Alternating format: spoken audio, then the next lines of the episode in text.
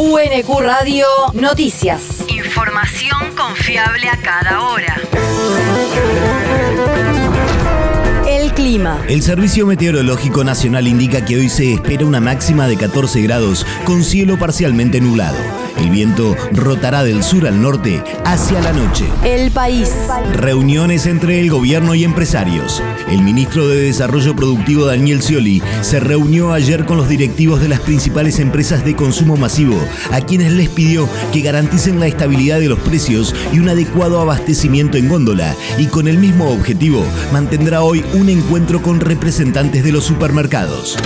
Nos ocupamos, trabajamos con el equipo y caso por caso los vamos atendiendo y encontrando una solución. De nuestro ministerio se van todos con una respuesta concreta. ¿A quiénes? A quienes están comprometidos con esta política, este programa de gobierno que es industrialista, que es sustitución de importaciones, que es, tiene el desafío de aumentar la oferta, pues si el gobierno te genera condiciones para que haya más demanda y la respuesta del otro lado, aumento los precios, no, lo que queremos es que aumente la productividad. Scioli también se encontró con autoridades de asociaciones de bancos públicos y privados, cita en la que se trabajó en una agenda para garantizar el acceso al crédito, para la inversión productiva y las líneas de financiamiento para el consumo y para la importación de insumos. La región. Nueva entrega de pases libres multimodales en la provincia. El ministro de Transporte de la provincia de Buenos Aires, Jorge Donofrio, entregó 1.579 pases de viaje para personas con discapacidad trasplantadas o en lista de espera de trasplante de la localidad de Lanús. En la entrega, Donofrio informó que esta política pública de inclusión social ya alcanza a casi 30.000 beneficiarios bonaerenses en 70 distritos de la provincia.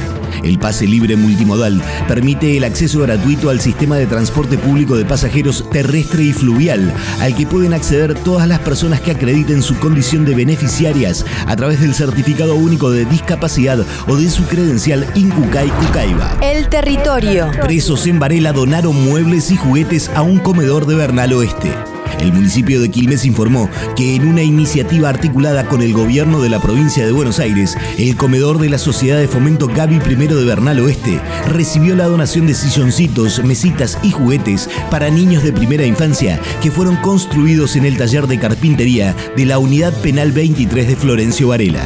Es la primera de cinco entregas que los reclusos harán a distintas organizaciones del distrito. El mundo. Varios heridos en un nuevo enfrentamiento en la capital de Sri Lanka.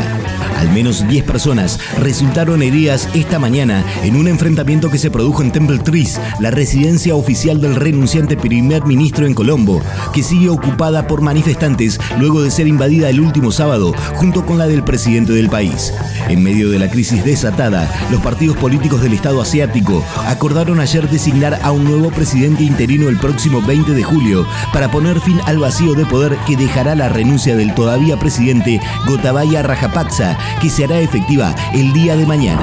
La universidad. Cursada universitaria anticipada. Los estudiantes de escuelas técnicas de Quilmes que desean cursar carreras de ciencia y tecnología en la Universidad Nacional de Quilmes podrán inscribirse a la cursada universitaria anticipada que permite que alumnos del último año del nivel secundario puedan adelantar la acreditación de materias del ciclo introductorio. La cursada anticipada estará disponible prioritariamente para estudiantes de las siete escuelas técnicas del distrito Quilmes, la ESA número 1 y la Escuela Secundaria de Educación Técnica de la UNQ. Para más información, ingresar en el portal web de la universidad en www.unq.edu.ar. El deporte. Eduardo Domínguez renunció como entrenador de Independiente.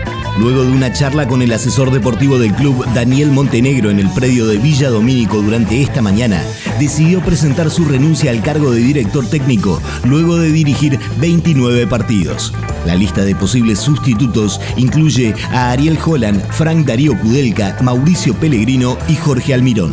UNQ Radio te mantiene informado. Información confiable a cada hora. UNQ Radio, la radio pública.